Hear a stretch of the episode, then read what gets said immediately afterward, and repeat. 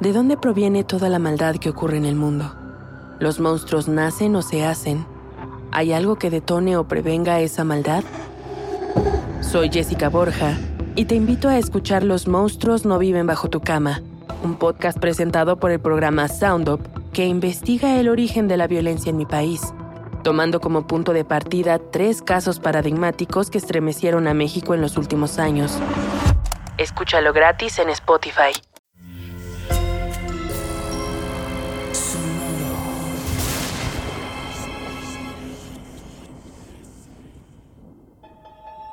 Portal Sonoro no se hace responsable de las visiones, pesadillas o encuentros cercanos del cuarto tipo que puedan suceder antes, durante o después de la experiencia. Para una experiencia sonora completa recomendamos audífonos para dejarte envolver por el mundo de experimentos retorcidos. Escucha bajo tu propio riesgo. El alma. Ese asunto intangible en el que ciframos nuestra esperanza de no haber sido abandonados por Dios de ser más en esta vida de lo que vemos y pensamos, de trascendernos a nosotros mismos, ya sea en una reencarnación, una nueva vida o donde sea que el alma huya y se serene de nuevo. En su afán de indagar en los misterios más profundos, la ciencia ha utilizado recursos para investigar si tal cosa como el alma existe. Y, de ser así, saber dónde se encuentra. Pero, ¿qué pasaría si se encuentra? ¿Sería un triunfo de lo espiritual o de la ciencia? ¿Sería un nuevo despertar del humano o la puerta a una pesadilla? Abramos una ventana en tu mente a la exploración de la existencia del alma y una de sus posibles y retorcidas consecuencias. 1901. Haverhill, Massachusetts, Estados Unidos. Sobre una fría y enorme báscula industrial, se encuentra el cuerpo casi inerte de un hombre viejo. A escasos metros, el médico Duncan McDougall, jefe de la Sociedad de Investigación de la Comunidad, calibra el aparato originalmente diseñado para medir el peso de reses de ganado y que tiene un rango de error de apenas 5.6 gramos. El hombre viejo contrajo tuberculosis hace meses, una enfermedad considerada una sentencia de muerte en ese tiempo. Una vez que McDougall comprueba la exactitud de la báscula, arrastra una silla y la coloca al lado de la plancha. Se sienta ahí con curiosidad científica a contemplar los últimos instantes del hombre viejo, que seguramente hubiera deseado tener un familiar o un amigo como compañía, y no ese hombre que lo mira como si él fuera una araña mal pisada. Sin embargo, su final es evidente y él aceptó participar en el experimento para dar a los creyentes de su iglesia certezas. Está seguro que el alma existe. El doctor mide los estertores del viejo hasta que el último finalmente sucede. McDougall se levanta presuroso y se dirige al indicador mecánico de peso. Realiza la matemática. La diferencia de peso entre el viejo aún con vida y el viejo muerto es de 21.3 gramos menos. El doctor grita de felicidad. Lo encontré. Encontré lo que pesa el alma humana. Ahora escucha. Solo escucha el sonido de las manecillas.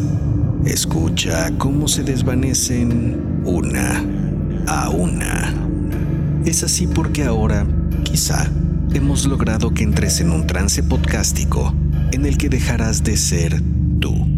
Y hasta que escuches las manecillas de nuevo, mi voz te permitirá entrar por unos minutos en la cabeza de Warren Hooverford, un médico que está a punto de enfrentar las consecuencias de hurgar en un experimento retorcido. Sonoro presenta Experimentos Retorcidos. Y esta es la voz de tu anfitrión, Alejandro Joseph.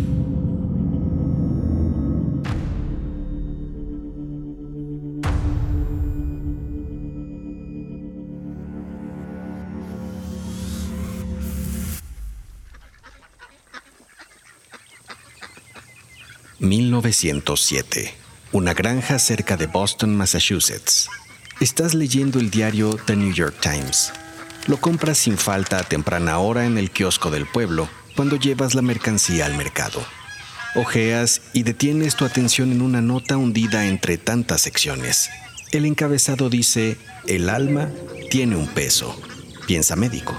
La pieza describe las investigaciones de un tal Duncan McDougall realizadas seis años atrás, a través de las cuales asegura que logró medir el peso del alma humana y que este peso es de 21 gramos. ¿Te parece que de ser cierto lo que dice la nota, ameritaría la primera plana? Es un descubrimiento más grande que cualquier otra cosa, que la luz, el automóvil, la radiofonía. Es el alma, dices golpeando el periódico y pareciendo un poco demente ante los ojos de los que pasan frente a ti en ese momento. Lo siento. Al continuar leyendo, entiendes por qué no ocupó la primera plana. McDougall había experimentado con seis cuerpos y en solo uno encontró ese resultado. Los otros números eran variados y en algunos casos incluso no se perdía peso, sino que se ganaba. Bajas el periódico y sonríes levemente por la coincidencia que viene a tu cabeza. Justo en el sermón del domingo en la iglesia, el padre Heather hablaba de algo relacionado. Él no se preguntaba nada. Afirmaba que el alma existía y que habitaba en todo el cuerpo humano, porque así era como Dios guiaba nuestras acciones, todas nuestras acciones, y que, más allá de cualquier otra cosa, era el alma lo que nos distinguía de los animales. Volteas a ver de nuevo el periódico. Lamentas no haber terminado tus estudios de medicina, pero tras la muerte de tu padre y con la salud deteriorada de tu madre, el trabajo en la granja había reclamado tu atención. Tu joven hermano requería guía y gracias a tu apoyo estudiaba ahora en una universidad en Florida. Lamentas no haber terminado, pero no te arrepientes. Sin embargo, por tu curiosidad médica, te quedas dándole vueltas en la cabeza a la nota. La granja tuvo su momento de esplendor cuando tu padre la administraba. Él no era una persona religiosa. Nunca asistía a la iglesia, salvo algunos domingos en los que tu madre lo obligaba a ir a él y a ti a cachetadas. La creencia de tu padre estaba más bien en la ciencia y en el desarrollo del campo. Apostaba las ganancias en nuevas ideas y en el desarrollo de poderosas máquinas automáticas que aportaran productividad para poder sobresalir en un mercado que cada día se hacía más competido. Así llegó una nueva cortadora automática de trigo, unos botes autoadministradores de alimento para el ganado y unas básculas de alta precisión, incluso más exactas que las citadas en la nota del experimento de McDougall. Irónicamente, fue una de esas máquinas la que le dio su sorpresivo y desafortunado final a tu padre.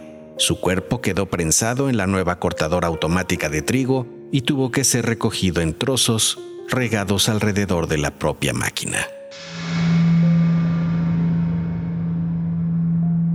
De noche bebes café en el pórtico de la casa. De pronto, escuchas un lastimoso gemido a la distancia. Tomas tu escopeta y caminas con sigilo hacia el ruido. Un cordero había escapado del corral y ahora estaba herido en el suelo, perdiendo sangre. Fue atacado evidentemente por alguna bestia. Lo miras mientras la vida se le desvanece entre balidos de dolor. Volteas a ver a tu alrededor. Maldices a la misteriosa bestia. Como puedes, cargas los 60 kilos del malherido animal a la bodega para ver si puedes atender sus heridas. Lo colocas en una plancha, pero tus intentos son en vano. Miras cómo la oveja agoniza y te mira tratando de encontrar respuestas. La plancha drena la sangre que aún escurre del animal. Caes en cuenta de que lo colocaste en la báscula de alta precisión que compró tu padre. Volteas a ver el peso que marca. 60 kilos exactos. Con la sangre en tus manos y un tono agudo en tus oídos, se parece detener el tiempo. Lo único que puedes escuchar son los pernos de la máquina de precisión girando y la última exhalación de la oveja.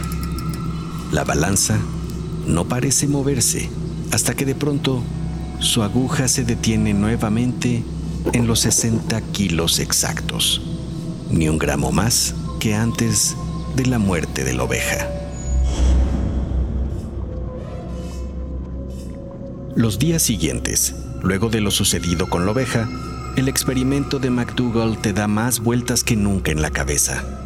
¿Será que el padre Heather tenía razón y solo los humanos tenemos alma? Era evidente que la oveja no perdió peso con su muerte mientras que, según McDougall, los hombres lo perdían. Podías probar con otros animales, Pero, ¿qué caso? Un fuerte tosido al fondo de la casa te saca de tus pensamientos. Llegas al cuarto de tu madre y te muestra sangre en su pañuelo blanco mientras te mira con ojos que se saben sin futuro. Tarda unas horas en llegar el médico a la casa y su rostro al salir del cuarto de tu madre luego de auscultarla no es nada esperanzador. Es prácticamente un hecho que tu madre fallecerá en las siguientes horas. El médico te pide que entres a despedirte si así gustas, que después de eso la sedará para que no sufra y mañana pasará temprano para los trámites en caso de... El doctor no termina la frase, solo dice un tímido con permiso. Por la madrugada, tienes los ojos neblinosos. En el cuarto de tu madre hay un enorme crucifijo sobre su cama. Ella está tan delgada que apenas dibuja una pequeña tripa en el cobertor para dar cuenta de su presencia. Tu madre piadosa. La paciente madre que adoraba los claveles que sembró desde que se casó con tu padre y aún permanecen vivos. La que puso toda su fe en Dios durante su vida, ahora está tendida ahí sin saber si acaso existe un alma que salvar. De su mano cuelga un rosario que ella misma no quiso soltar mientras el doctor la revisaba. Al ver ese cuadro y no tener nada que perder, tomas una decisión ya anunciada en tu cabeza.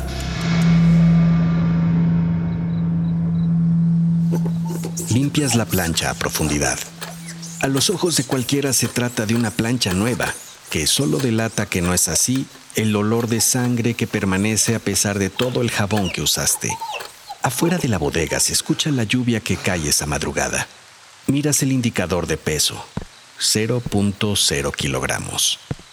Tomas a tu moribunda madre y la llevas a la plancha.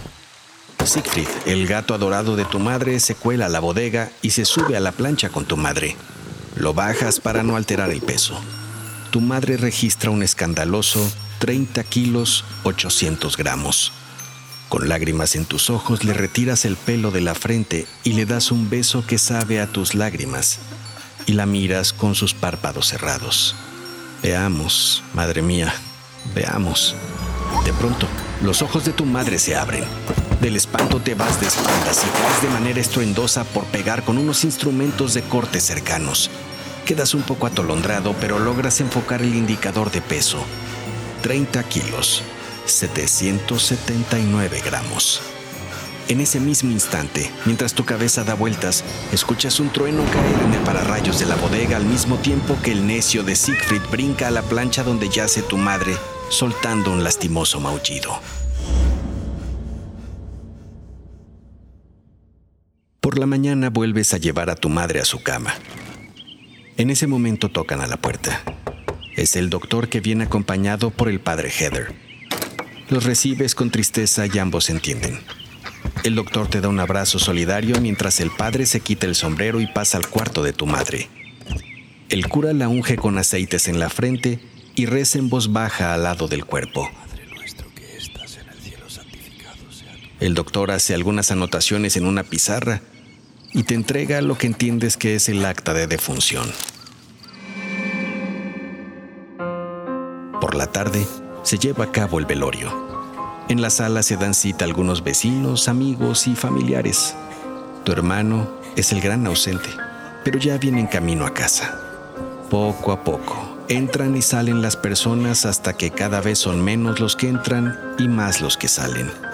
Y finalmente, te quedas completamente solo, llorando, sintiendo tus ojos como un limón viejo exprimido en ese momento Siegfried se acerca a ti y te maulla. Luego se acurruca en tus piernas y de no estar tan atiborrado por tu tristeza, jurarías que te abrazó amorosamente.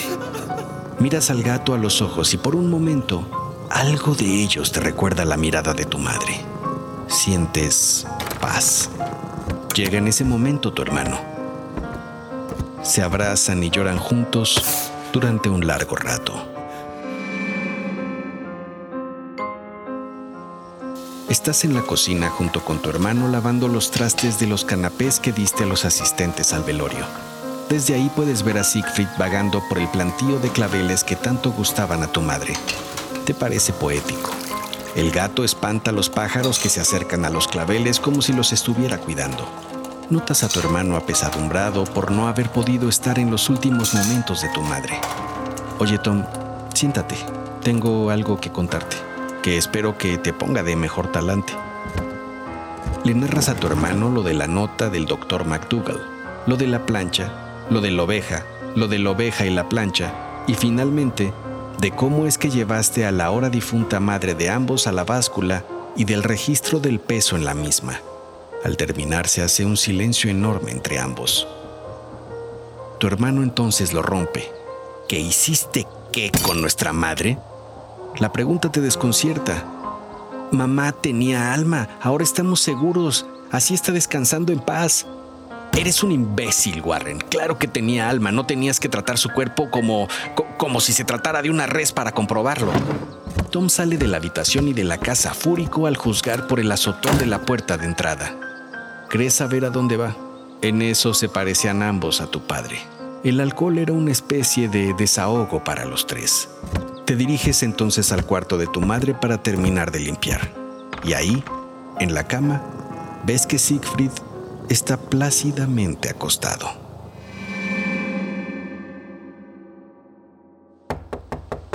La puerta. Bajas a abrir. Hay un hombre alto y pálido. Sonríe y delata las tapas de oro de algunos de sus dientes. Buenas tardes.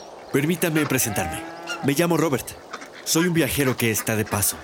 Pero he venido aquí atraído por algo que he escuchado recientemente en una cantina de un pueblo cercano. Un hombre, con un rostro parecido al suyo, se quejaba de que usted había sido brusco con los últimos momentos de su madre, queriendo experimentar con su alma. Siento que haya venido hasta acá por eso. No tengo nada que decir. Intenta cerrar la puerta, pero el pie del visitante lo impide. Ah, pero yo sí. Le pido que me conceda unos minutos de su tiempo. Diga lo que tiene que decir. Si viene a burlarse, adelante. Ah, no, no, no, no. Por el contrario, he venido a aprender. ¿Sabe? Hace tiempo, en un cruce en la autopista 61 con la 49, me topé con un hombre que aseguraba que era el diablo. No me diga. Me dijo que a cambio de mi alma, me ofrecía cualquier don que yo quisiera. Accedí para quitarme ese loco de encima. Pero al ver que su promesa se había cumplido, verá, no somos nada sin un alma. Solo somos un vacío infinito y desesperanzador. Así que si usted sabe algo... Siegfried llega en ese momento a la escena y se comienza a restregar en tus piernas y a sisearle al invitado. Ese gato. Aprovechas el espanto del hombre para cerrarle la puerta en la cara. Desde el otro lado de la puerta grita... Vendré en un mejor momento, señor Warren, ahora que he visto el progreso. Ha pasado una semana desde la visita del hombre de los dientes de oro y aún te rebota en la cabeza obsesivamente la última frase que dijo. Pero no es solo eso. La nota de McDougall y los 21 gramos que viste que cambió el peso de tu madre también te dan vueltas. Disertas en soledad con tu café en el pórtico de la casa. Siegfried te acompaña.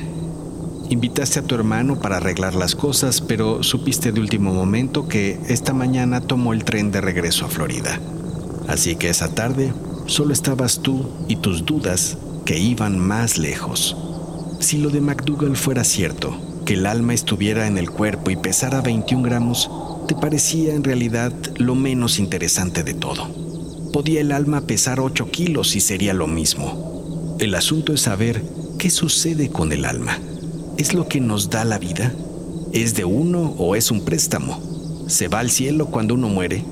¿Y entonces existe el cielo? Y si el alma no es bienvenida ahí, ¿quedaba flotando como espíritu que puede ser invocado? ¿Vivía el alma y sus 21 gramos alojada en alguna parte específica del cuerpo que, por lo tanto, nunca se podía amputar a riesgo de quedar sin alma? El gato maulla reclamando atención y al acercarte para recogerlo te araña el cachete sacándote momentáneamente de concentración.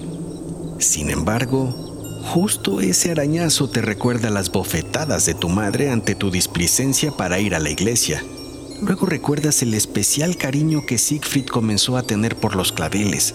También rememoras esa sensación de abrazo de una madre que sentiste con el gato en el velorio y ese cuidado que tuvo contigo todo el tiempo ante extraños como sucedió recientemente con el hombre de dientes de oro. Volteas a ver a Siegfried y algo notas de nuevo en su mirada. Algo que... ¿Acaso el alma de mi madre podía estar en el cuerpo de... Al día siguiente, decides visitar el bar del pueblo para despejarte. Hay una banda en vivo que te reconforta escuchar. Al poco tiempo de estar sentado, te aborda el hombre de los dientes de oro. Se ve más demacrado que la última vez, con bolsas ya moradas bajo los ojos. Estoy ocupado. Lo puedo ver. Esa botella de whisky ocuparía a cualquiera. El hombre toma asiento. Solo quiero que me digas sus avances para ver si tengo alguna esperanza. No, no tengo ningún avance. Y si le dijera lo que pienso, me tildaría de loco. Señor Warren, yo tengo la teoría de que le vendí mi alma al diablo. ¿No te parece suficientemente de locos? Vamos, dígame lo que piensa. Tomas de un solo trago tu whisky y te sirves otro. Pides al mesero un vaso para el señor de los dientes de oro. Sabe, he estado pensando, si esto de la existencia del alma es cierto, ¿a dónde se iría esa alma? Sí, es una excelente pregunta. Pues bien, pienso que el alma de mi madre está atrapada en el cuerpo de mi gato. Sientes que toda la cantina guarda silencio. Luego ríes. Pero el hombre de los dientes de oro no lo hace. En cambio, te mira fijamente. Continúe, por favor. El gato estaba presente justo cuando falleció mi madre, en medio de la tormenta. Estaba muy cerca de ella y, y ciertas actitudes suyas me parecen tan similares a las de ella. Seguro se debe a que extraño y eso es todo. Transmutación del alma. Tiene toda la lógica. Bueno, eso es todo. Como verá, no es mucho progreso. Ahora, si me permite, seguiré en mi duelo. Todo lo contrario, señor Warren. Todo lo contrario. Es mucho progreso.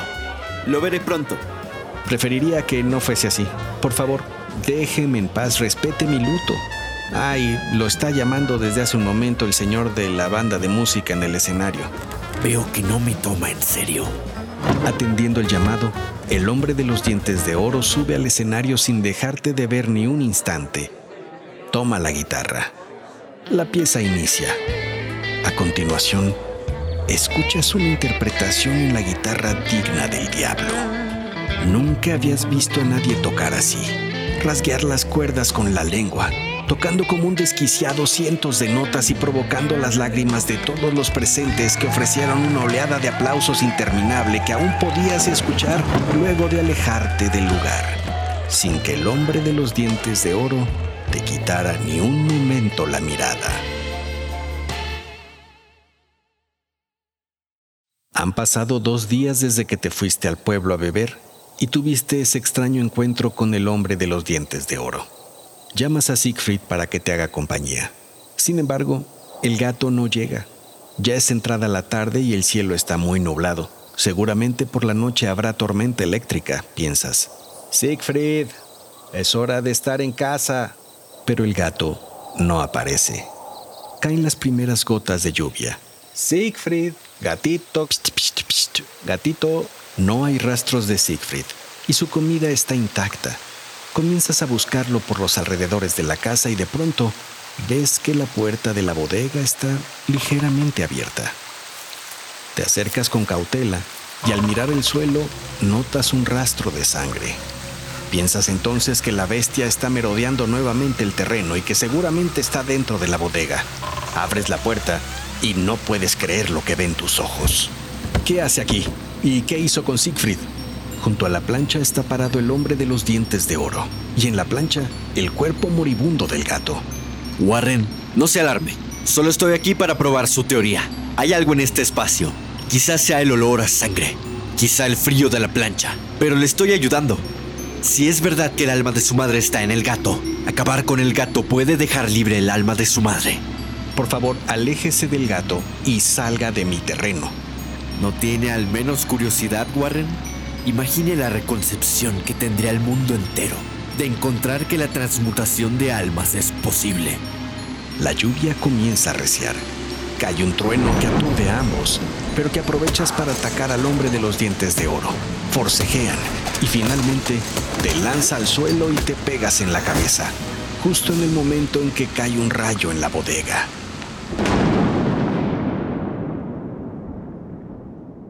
Al recobrar el conocimiento, hay un intenso olor a azufre en el ambiente. Un hombre está mirando el cuerpo inerte de Siegfried. Se trata de una persona de aspecto serio, bigote alargado y lentes de pasta gruesos. Trae consigo un portafolios. Sin embargo, mientras te incorporas lento, no encuentras al hombre de los dientes de oro.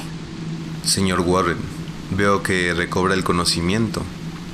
Me presento. Soy el diablo, señor Warren. Te quedas mudo y por un momento piensas que sigues inconsciente y esto es parte de una pesadilla. ¿Le sorprende mi aspecto? Es normal. Esas fantasías de la religión que me pintan con cuernos y cola son solo ideas para asustar a los niños. Yo en realidad soy solo un comerciante de un producto muy codiciado. Ha llamado mi atención que usted decidió entrar al negocio. Tú permaneces completamente en shock. No se angustie, quite esa cara. Todos empezamos así por casualidad. Sin embargo, por su culpa he tenido que anular un jugoso contrato con ese alguien al que usted le regaló un alma. Algo perverso porque se trata del alma de su madre, pero cada quien. Pero, usted... En resumen, señor Warren, tiene usted dos opciones. Morir ahora para pagarme el alma que se dio sin mi permiso. O, ahora que sabe el secreto, permitirme jubilarme y convertirse usted en el diablo. Despierta. Es hora de que vuelvas a ser tú.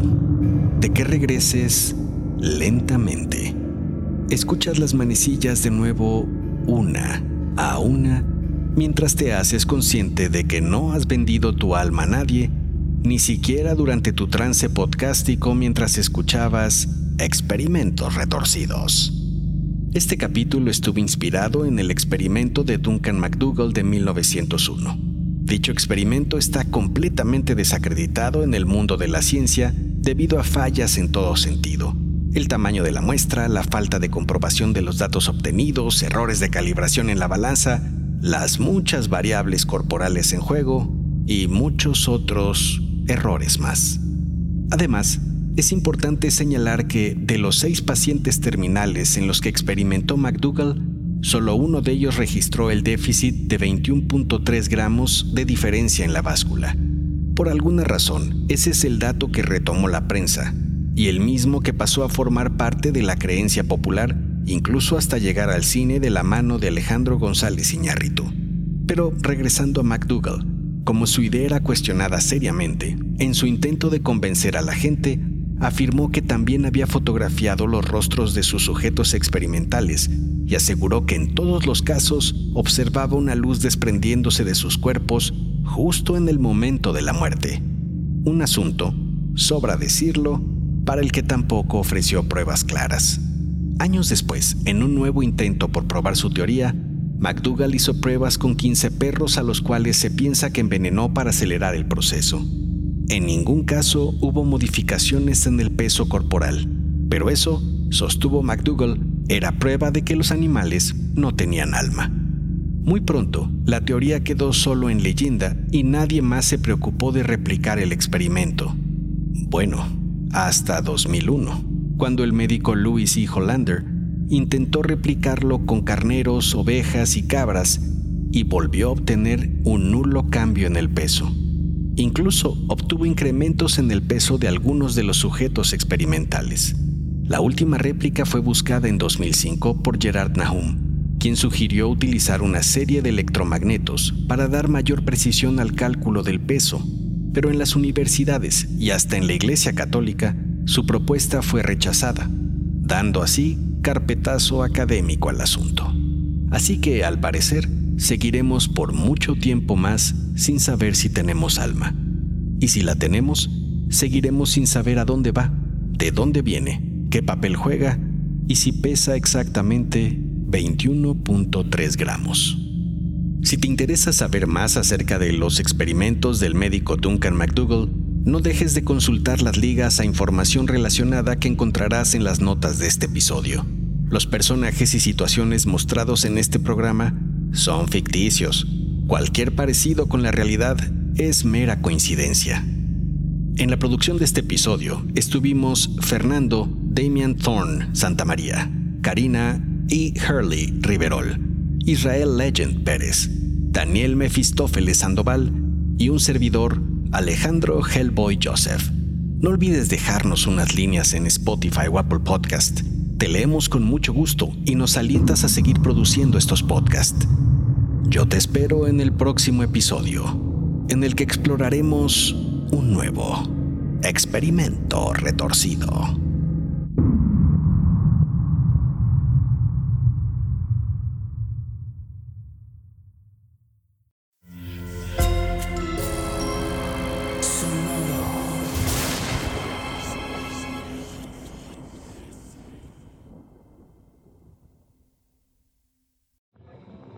¿De dónde proviene toda la maldad que ocurre en el mundo?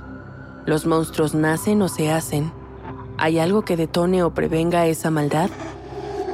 Soy Jessica Borja y te invito a escuchar Los monstruos no viven bajo tu cama, un podcast presentado por el programa Sound Up que investiga el origen de la violencia en mi país, tomando como punto de partida tres casos paradigmáticos que estremecieron a México en los últimos años. Escúchalo gratis en Spotify. Sé bienvenido a Tristan Terror, mi podcast donde comparto múltiples vivencias paranormales que mi propia audiencia me manda.